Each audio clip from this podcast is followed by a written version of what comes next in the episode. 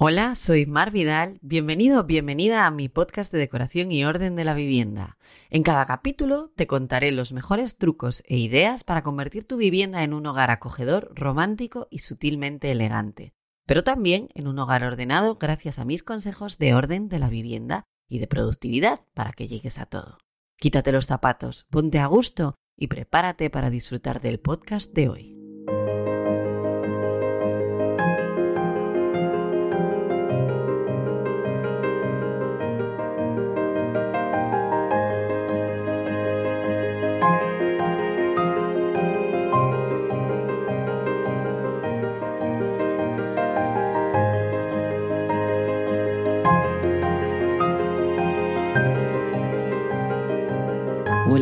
Bienvenido, bienvenida a mi podcast de decoración y orden y mm, lifestyle y mm, yo qué sé, seguro que al final acabamos hablando por aquí hasta de la poda del arándano.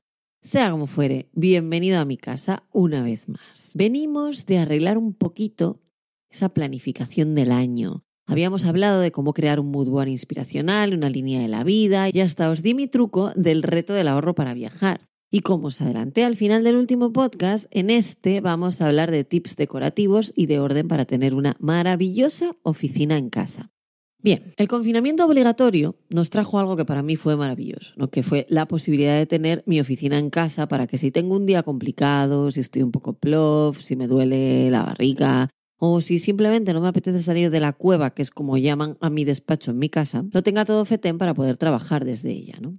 Bien es cierto que hay varias formas de hacerlo, unas mejores que otras y unas con más privilegios que otras, ¿no? Y que nosotros aquí vamos a intentar dejarlas todas o casi todas lo mejor posible, lo más centrado posible, ¿no? Para empezar vamos a hablar de lo que es tener una oficina en casa. Y a este respecto, básicamente, llamamos oficina en casa a tener un espacio físico destinado únicamente a trabajar, nuestro trabajo remunerado o que pretendemos que antes o después sea remunerado. A ver, Mar. Entonces, cuando yo trabajo en mi sofá con mi portátil, ¿no estoy haciendo home office? Pues no. Lo que haces es dedicar un poco de tiempo a tu negocio desde tu casa, pero no tienes un espacio definido, sino que pululas con tu portátil. Y esto, por tanto, me lleva a definir cómo debe ser ese espacio adecuado para trabajar en casa.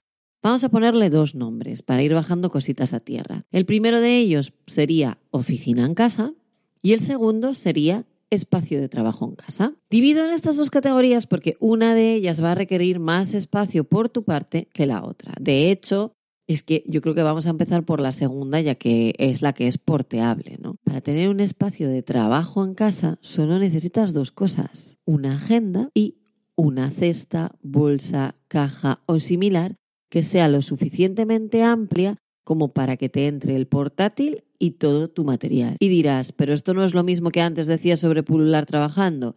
Pues no, porque en ese espacio vas a tener toda una pequeña oficina. La cosa es que vas a poder cerrarla cuando no estés en ella. Sí, ya lo sé, te acabo de solucionar una duda de cómo separo la casa del trabajo. Y todo dentro de una caja, esta cosa que vas a coger y después de usar la vas a dejar apartadita donde ni te moleste ni lo veas mucho. Ahora la pregunta es, ¿y dentro de esa caja qué llevo? Bueno, obviamente ahí va a depender un poquito de lo que tú necesites, ¿no? Y de lo que requiera tu trabajo. Pero así en general yo te recomendaría lo siguiente.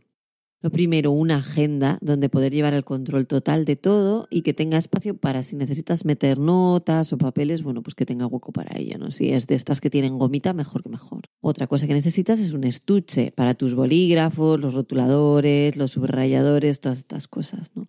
Una libreta para notas, un planner diario, como por ejemplo el que puedes encontrar a la venta en mi web. Tenía que decirlo, ya me lo permitiréis. Yo lo llamo planner de productividad, pero es básicamente un planner diario. ¿Qué más? Una funda donde tener todos los cables organizados, cables, el del portátil, el del teléfono, los cascos o el cable de los cascos, bueno, todas esas historias. Sí, podríamos dejarlas directamente metidas en la caja, pero al final es un rollo. Entonces yo prefiero que lo tengáis siempre en una fundita, ya sea de piel, de cuero, como os dé la gana, pero una fundita. Y a ser posible, ya por rizar el rizo, cada cable que esté organizado dentro de su propio, no sé cómo llamarlo, cinta de velcro. Esto es muy difícil contarlo en un podcast porque yo como soy muy mala con los nombres, lo que hago siempre es enseñarlo y decir esto. Existen en Amazon, por ejemplo, unas cintas de velcro que son negras y miden como unos, ¿qué? Unos 10 centímetros. No llega. Unos 8 centímetros, cosas así. Y de finas, eso de largas, ¿eh? Y de estrechas deben de medir como medio centímetro, un poco más, por ahí no llega a un centímetro. Esas cintas son de velcro, o sea, tienen como la parte por la que pegas por un lado y la parte que pega por el otro. Entonces tú enrollas el cable, pones esa cinta y los cables se te quedan ahí perfectamente ordenaditos. Ese producto de Amazon debe costar como 8 euros, trae como 800 mil millones. De hecho, en el próximo Tido Rebe de la oficina o del despacho o lo que sea, vas a tener que tirar cintas porque tienes muchísimas. Pero son geniales porque te sirven también para enganchar los cables de detrás de la tele o cualquier cosa, o sea, cualquier tipo de cable. Es mejor que una brida porque las bridas las tienes que romper a tijera. Y para mí es mejor que esos otros que son como de acero recubiertos de plástico porque esto al estar con velcro es más cómodo y aguanta mucho mejor. Así que ahí te lo dejo. Sería bueno que lo metieses eh, todos esos cables en tu fundita todos juntos y además cada uno que esté con su cintita de velcro, ¿no? ¿Qué más cosas necesitamos? Una pinza, una pinza tarjetera para poner las notas importantes, ¿no? Una pinza tarjetera, ¿qué es? Esto a ver cómo lo explico. ¿eh? ¿Os dais cuenta esas cosas que hay a veces en las empresas eh, y por ahí que es como si fuera una peana, como una especie de base que tienen una pincita y entonces en esa pincita tú enganchas las tarjetas de visita o, enganchas post-its o enganchas un poco lo que quieras. Eso ocupa muy poco espacio y es genial si quieres tener alguna nota un poco en la frente, como yo digo, y usas un portátil que ya no tiene marco, pues entonces este tipo de pinzas está genial. Lo tienes ahí, tú cuando despliegues tu espacio de trabajo te sacas eso, lo posas en la mesa y ahí tienes tus, tus notitas, ¿no? ¿Qué más cosas? Una bolsa de cartón una bolsa de cartón donde ir tirando todos los papelotes para luego llevar a reciclar. Uséase, esto es el necesitas una papelera.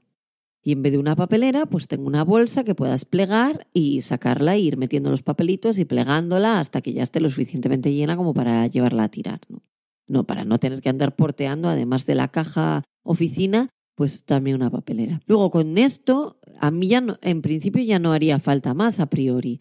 Todo obviamente depende de a qué te dediques, pero a priori con esto y por supuesto el portátil, el ratón, pues, pues ya estaría, ¿no? Yo te recomiendo que si utilizas este método tengas en tu agenda y en tu portátil tu mood board de inspiración, este que hicimos eh, post podcast atrás, para poder verlo de vez en cuando. Incluso igual sería interesante que te hicieras un panel de inspiración con tus palabras foco también y tu mood board y lo imprimieses y lo pegases sobre un cartón pluma en A3.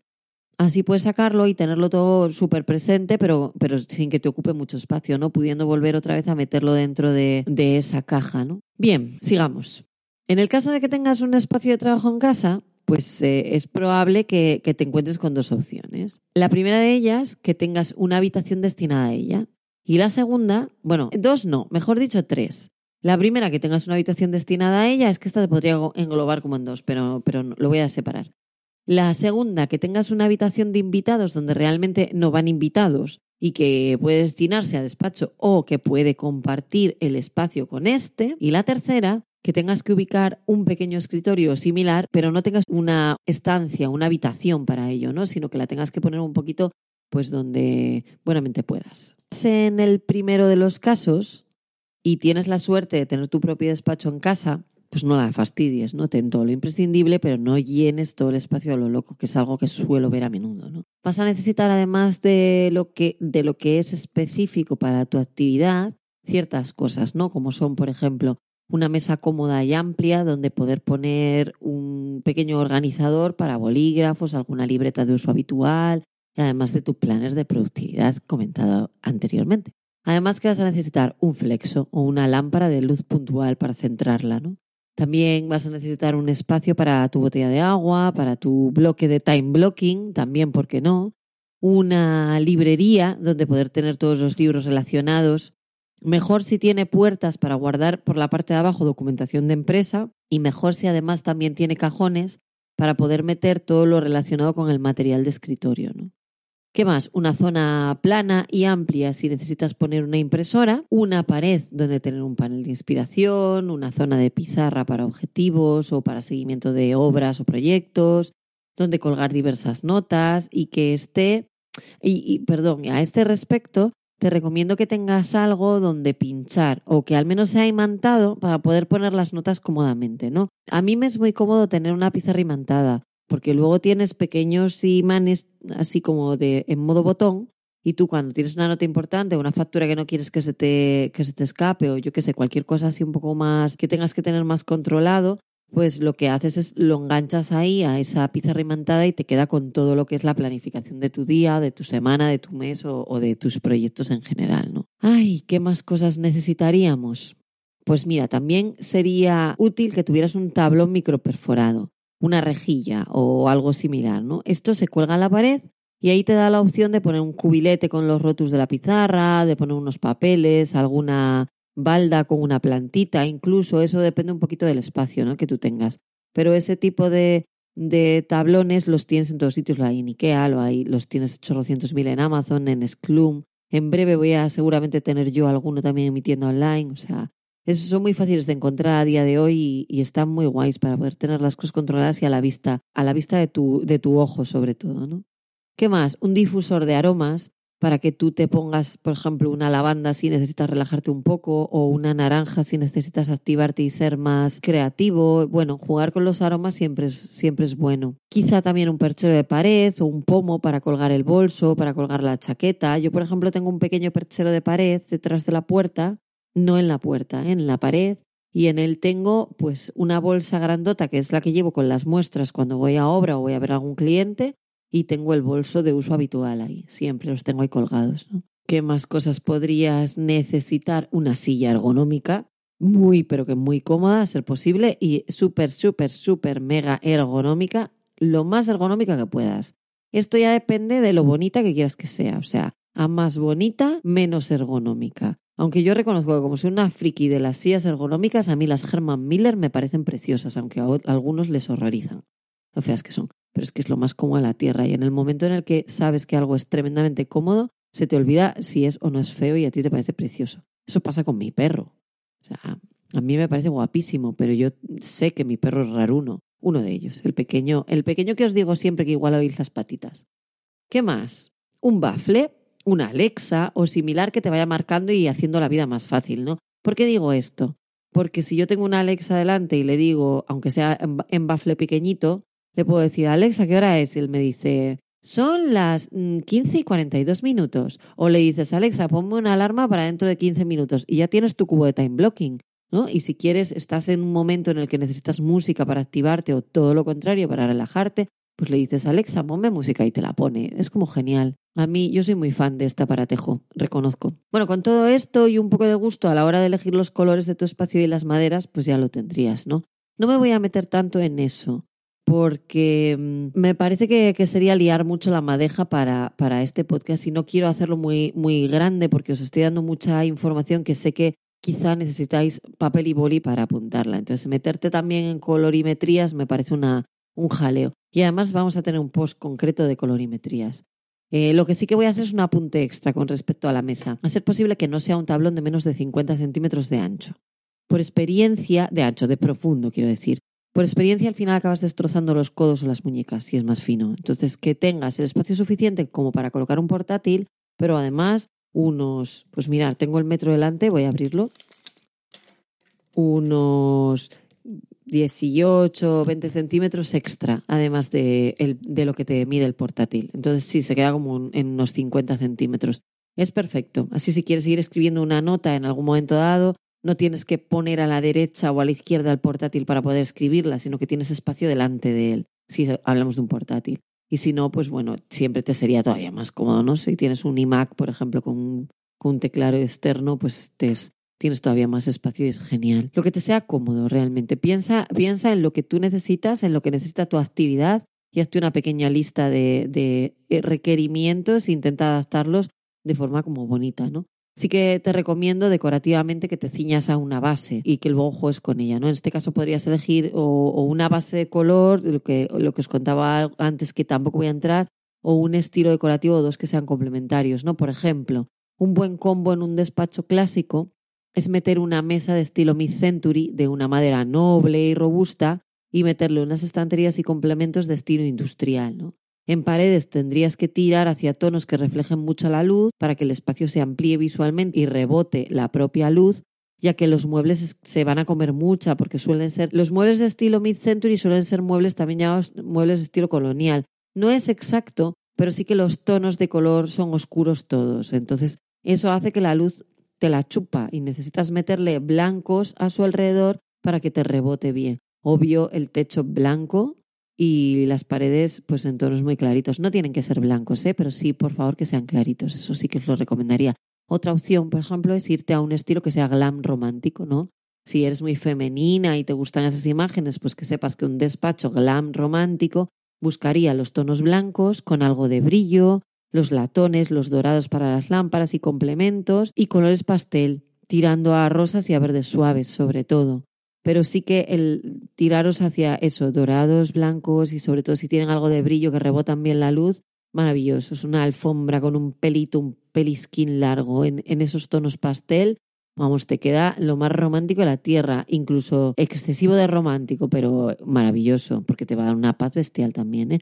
Por que os hagáis una idea, mi despacho en casa es más de la segunda opción. O sea, mi mesa es colonial, mis estanterías y lo que me rodea tienden más a industrial, con tonos con negros en los metales. Y sí que es verdad que las paredes las tengo, ahora mismo tienen un tono tierra, no sé qué te diría, un vino muy, muy, muy, muy, muy, muy, muy pálido y unas molduras blancas. El techo es blanco y las molduras y la pared lo voy a cambiar a color verde corporativo, pero es un verde muy, muy pastel, muy clarito, que le va a dar mucha luz y ya veréis, va a quedar esto increíble. Ya haré una foto y la pondré en algún lugar donde, donde podáis verla. Vale, eso con respecto a la parte un poco más decorativa, ¿no? Ahora vamos a ver qué pasa si te encuentras con la situación B, que tienes una habitación de invitados y no invitas, o más bien si vas a compaginar habitación de invitados con despacho. En este caso sería bastante parecido al anterior, pero es verdad que hay un par de salvedades, ¿no? La primera, necesitas aún más orden, sobre todo visual, para que si alguien se queda a dormir esté a gusto y para que además no sientas que estás invadiendo la intimidad de tu negocio, ¿no? No incurras en una falta de ley de protección de datos teniendo papeles de carácter personal de otras personas por encima de la mesa. Ya lo sé, soy una friki, yo lo, yo lo sé, pero es que eh, yo llevé la parte de la ley de protección de datos cuando se creó en su día en una gran empresa eh, muy grande, o sea, categorizada como gran empresa. Entonces, tengo un TOC en ese aspecto y entonces yo si entro a casa de alguien, por casualidad voy a su despacho o lo que sea y me encuentro la factura de Manganita Pérez encima de la mesa en la que pone su DNI, sé que está incurriendo en una falta grave en la ley de protección de datos y que podría denunciarlo. Y no quiero que os pase. Sería una, voy a decirlo, ¿vale? Sería una cabronada que os pasase algo así. Pero vamos a intentar evitarlo. ¿Vale? Entonces, todas esas cosas vamos a intentar mantenerlas dentro de una carpetita cerrada, que por lo menos tengan que abrir la carpetita para hacerlo. Esto si tienes una oficina, si trabajas en un coworking, o sea, donde sea. O sea, he ido a dar charlas en coworkings que cuando pasaba por delante de las mesas de la gente decía multa, multa, multa, expediente sancionador, expediente sancionador, porque tengo ese toque, no lo puedo evitar. Yo veo una mesa y se ve un DNI, yo sé que estás cometiendo una ilegalidad realmente. Entonces, bueno, pues tenerlo en claro. Ya sé, habéis, os habéis quedado ojipláticos con esto que no tenía nada que ver con lo que íbamos a hablar, pero ya es lo que tiene tener un podcast que es un poquito lifestyle. Otro día, si queréis, hablamos de la ley de protección de datos de carácter oficial. De la RGPD no, porque la, la, esta no la controlo tanto, controlo más la primera. Bien, más cosas. Em, en cuanto al espacio, como hice un inciso muy gordo, voy a recordaros que estamos haciendo nuestra oficina en casa dentro de lo que era una habitación de invitados y vamos a compartir espacio, ¿vale? Hemos dicho que tienes que tener más orden visual y que no dejes por ahí cosas que no debería haber nadie que no trabajase contigo y tenga un contrato bastante decente o blindadillo por lo menos. Y en cuanto al espacio, recuerda que deberás tener un pequeño armario donde haya una barra de colgar y una zona de cajones o cajas donde poder dejar la ropa al invitado, claro, porque si no, a ver dónde lo deja. Luego, una cama o un sofá cama y el espacio suficiente para él, ¿vale? además de una zona donde guardar la ropa de cama, el nórdico, la almohada, los cojines extras, si es que tienes un extra, ¿no? Igual no tienes un extra. Lo mejor para esto es hacerte con una cama con canapé. La pegas a la pared, un cabecero bonito con los colores corporativos de tu negocio, que va a hacer las veces de nexo entre el mundo invitados y el mundo estudio. Incluso puedes poner unos listones de madera para hacer la, zona como muy acotada, ¿no? listones de madera me refiero en la zona donde está la cama porque así lo haces como más acogedor, más bonito y además te va, vas a tardar poquito. O una, una simple moldura, ¿no? Que te haga las veces de efecto arrimadero, mismamente, ¿no? Yo no te recomiendo que en ese espacio convivan una habitación con cama matrimonial y mesitas de noche y tu despacho. ¿eh? En ese caso, en el que quieras meter una cama grande, por lo que sea, pues yo optaría mejor por un sofá cama. Algo que se abra, que sea cómodo y de esta forma aprovechas mejor el espacio y siempre que no haya invitados puedes sentarte a disfrutar de tu sofá, porque es que si tienes una cama vas a tener un, un despacho minúsculo al final, si tienes una cama grande con mesitas, vas a acabar teniendo un despacho ridículo y una habitación de invitados que no usas. Entonces, bueno, tírate más hacia el sofá cama cómodo y ya está. Los hay italianos que suben arriba y, son cómodos de abrir y bueno, pues tirar hacia cualquier cosa de esas. Todas estas cosas yo las vendo. O sea que siempre podéis poneros en contacto conmigo en holaconh.marvidal.com, ¿vale? O en somos.mvinteriorismo.com. Que sepáis que todas estas cosas que yo os cuento, la mayoría ya las vendo. O sea que sin problema llamarme, poneros en contacto conmigo. A veces tardo en contestar los presupuestos 15 días porque no me da la vida, pero y para que no me dé a mi tela, pero en general, pues bueno. Y luego, ¿qué más? Una mesita. Una mesita puede ser simplemente un tocón de madera o una peana. Una peana es esa, es como un trocito de, de madera, de metal o de lo que sea, un poco alto, que sirve para colocar encima como una planta o una escultura o algo así, ¿no? Las veces no sirve de mesita, ¿no? Y también nos sirve de apoyo para, para poner un poco, pues eso, una planta, un jarrón, lo que nos dé la gana o incluso el culete en un momento dado, si viene alguien a verte, pues yo qué sé, tienes ahí un, como un asiento extra, ¿no? Eh, bien, y luego tenemos el último caso, que es que tengas que ubicar un pequeño escritorio por la vivienda porque no tienes espacio para tener cualquier otra cosa. En este caso te recomiendo que te busques un canterano, un buró un secreter, todos tienen el mismo concepto, ¿no? Es un mueble robusto, muy bonito estéticamente y que esconde una zona de trabajo, que esconde o que tiene una zona de trabajo que cuando se cierra, el trabajo se termina. Yo soy muy fan de comprar canteranos en todo colección, os lo diré, ¿eh? y luego los reformamos, los pintamos en colores un poco más vivos. A mí me parece un mueble, o sea, que siempre encaja perfectamente con cualquier decoración, que es un espacio de trabajo estupendo, que además es bonito, que tiene almacenaje, no sé. Soy muy fan de los canteranos, he de decir. De todas formas, te voy a explicar para que entiendas las diferencias de, entre un buro secreter y, un canterano, ¿no? Buro secreter. El buro y el secreter, mi experiencia es que parecen ser lo mismo, aunque yo es verdad que los distingo porque el secreter siempre va tapado, secreter, ¿no? Ya sea con una tapa fija, o sea, una plancha de madera que se baja, o con una persiana, como las persianas de los desayunadores de cocina que hace y se esconde. Y el buró puede ser sin tapar, es como si fuera un escritorio. ¿Qué diferencia hay entre un escritorio y un buró? Que el buró y el secreter tienen cajoncitos pequeñitos, ¿no? Tienen como una especie de cajoncitos y de huecos pequeños en los que puedes meter pues las libretas, los papeles, en los cajoncitos metes tus cositas, tus clips, tus, no sé, tus historias, ¿no? Datan de hace como 800 mil millones de años, por cierto. Y suelen tener una dimensión que ronda entre los 80 centímetros, un metro diez más o menos de largo y unos 50 de ancho. De anchos son, acordaros, ¿os acordáis que os decía yo? Al menos que la tabla que tengáis de escritorio tenga unos 50 centímetros. Bien, pues la mayoría de los burós y todo esto tiene unos 50. ¿Por qué? Porque necesitas esa, esa medida de tabla ¿no? para trabajar. Es lo que es cómodo realmente. Y sin embargo, el canterano es un mueble que también tiene tapa como un buró o un secreter y que además tiene como estos también cajones y huequecitos, pero tiene una diferencia grande. Bueno, tener tiene dos, pero sobre todo tiene una. La primera es que la tapa que tapa la zona de huecos y cajones, esta que os digo que también existe en, en los secreteres, que no es persiana, lo que es tapa, esa se baja. Y ahí es donde se escribe, se queda como un poco en el aire. De todas formas son muy robustos, entonces tú puedes apoyarte con tus codos perfectamente, que eso no se va, no va a ceder en ningún momento, ni siquiera vas a forzar las bisagras, ¿no? En ningún momento. Y la más importante es que actúa como una cómoda, es decir, que tiene tres o cuatro cajones grandes que son la base del mueble y por tanto tiene muchísimo más almacenaje que el buró o que el secreter, los cuales tienen patas, ya que la tapa normalmente no sale hacia delante del mueble. Entonces tú, digamos que es como una mesa, entonces tú como que te metes en el mueble, ¿vale? En el canterano no. El canterano bajas la tapa y tú te quedarías como, tus piernas se quedarían como debajo de la tapa, pero tú con tu pie podrías pegarle golpecitos a los cajones.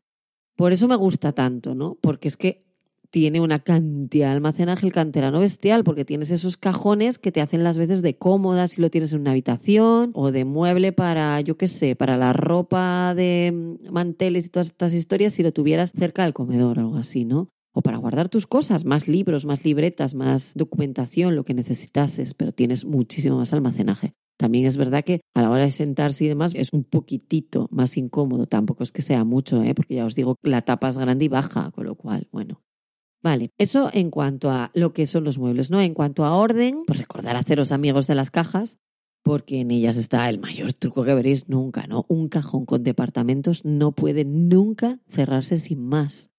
Hay que colocar el interior. Yo si tengo una, un cajón departamentado con cajitas, no puedo lanzar las llaves o lo que sea hacia adentro e intentar cerrar voy a tener que meterlo dentro de la cajita. Y luego, ojo con el orden visual, ¿vale? Eh, de este hablaremos en otro capítulo. Lo que sí ya os adelanto que se basa en lo que vemos al recorrer la estancia, no solo lo que está fuera de su sitio, sino lo que está ordenado y con formas. Tiene que seguir un patrón, ¿no? Por poneros un ejemplo práctico rápido, hace unos días subí en mi canal de YouTube un vídeo sobre el orden de los libros, o sea que podéis buscarlo ahí. Si dejas los libros colocados sin más, lo que te vas a encontrar es una cantidad bestial de ruido visual. ¿Por qué? Porque hay, es como una escalera, ¿no? Hay más alto, más bajo, más alto, más bajo, más alto, más bajo. Sin embargo, si los colocas de mayor a menor y de fuera a adentro, pues vas a ver un orden bestial y eso siempre es genial para la vista, ¿no? Eso da igual eh, que sea en, la, en el despacho, que, que sea en la habitación compartida con despacho, que, que sea en, en cualquier otro lugar de vuestra casa donde tengáis libros, libros o lo que sea. Y acordaros siempre de la regla del, del 60-30-10, ¿no? 60% de, que no sé si la comenté, pero si no la comento de pasada y ya entraremos en más detalle en otro momento. 60-30-10 es una regla que se utiliza para un millón de cosas. En la decoración, en el interiorismo y en el orden yo la uso para todo. Y básicamente se trata de que el 60% del grosso sea de cosas eh, concretas, ejemplo en este caso de libros, el 30% de la total y absoluta nada y el 10% de adornos y accesorios. Así lo que haces es crear atmósfera, todo parece relajado y no te agobia. No es como verlo todo llenísimo de cosas hasta, hasta las trancas. ¿no? Y con esto termino. Ya no hay más tiempo para más porque llevamos muchos minutos y ya sabéis que no me gusta extenderme. Yo espero que te haya resonado alguna de las cosas que te he contado, que hayas aprendido algo o que al menos alguna de ellas te haya ayudado a, a conocerte mejor y a darte una palmadita en la espalda y decir, lo tengo exactamente así, que es genial, ¿no? Espero que te sirva, y que puedas adaptar cualquier cosa. No obstante, si tienes cualquier duda, cualquier pregunta, lo que sea, utiliza cualquiera de mis redes sociales y ponte en contacto conmigo, ¿no? En Instagram me encuentras como marvidal barra baja deco lifestyle. Dentro de mi web, que también es blog, en marvidal.com, dentro de, YouTube me encuentras también como marvidal deco lifestyle en Clubhouse, que puedes, hago una sala todos los martes en las que hago preguntas y respuestas rápidas de decoración, orden y organización y, productividad. Me encuentras como Mar Vidal también. Entonces, todos los martes, me parece que sí, todos los martes a las 7 de la tarde estoy en Clubhouse en una sala respondiendo preguntas. Y si no, mándame un mail y ya está, a hola con Yo te espero en el próximo episodio, donde hablaremos de cómo controlar nuestra economía doméstica en este 2021 y además os voy a traer algún regalito. Te mando un abrazo de los que a mí me gustan, de varios Mississippis y nos vemos en el próximo. Muchas gracias por haber estado en silencio durante todo este rato, tomando nota y visualizando en tu cerebro los cambios que pondrás en marcha desde ya. Si te ha gustado, no dudes en seguir mi podcast, recomendarlo y dejarme 5 estrellas y una reseña en Apple Podcast lo que me ayudará muchísimo a llegar a más viviendas para hacer de ellas hogares acogedores. Si te has quedado con ganas de más, te recomiendo que pases por mi web marvidal.com, donde encontrarás información sobre mis cursos, muchos posts relacionados con orden y deco y todos mis servicios de interiorismo, orden y formación. Nos vemos en el próximo.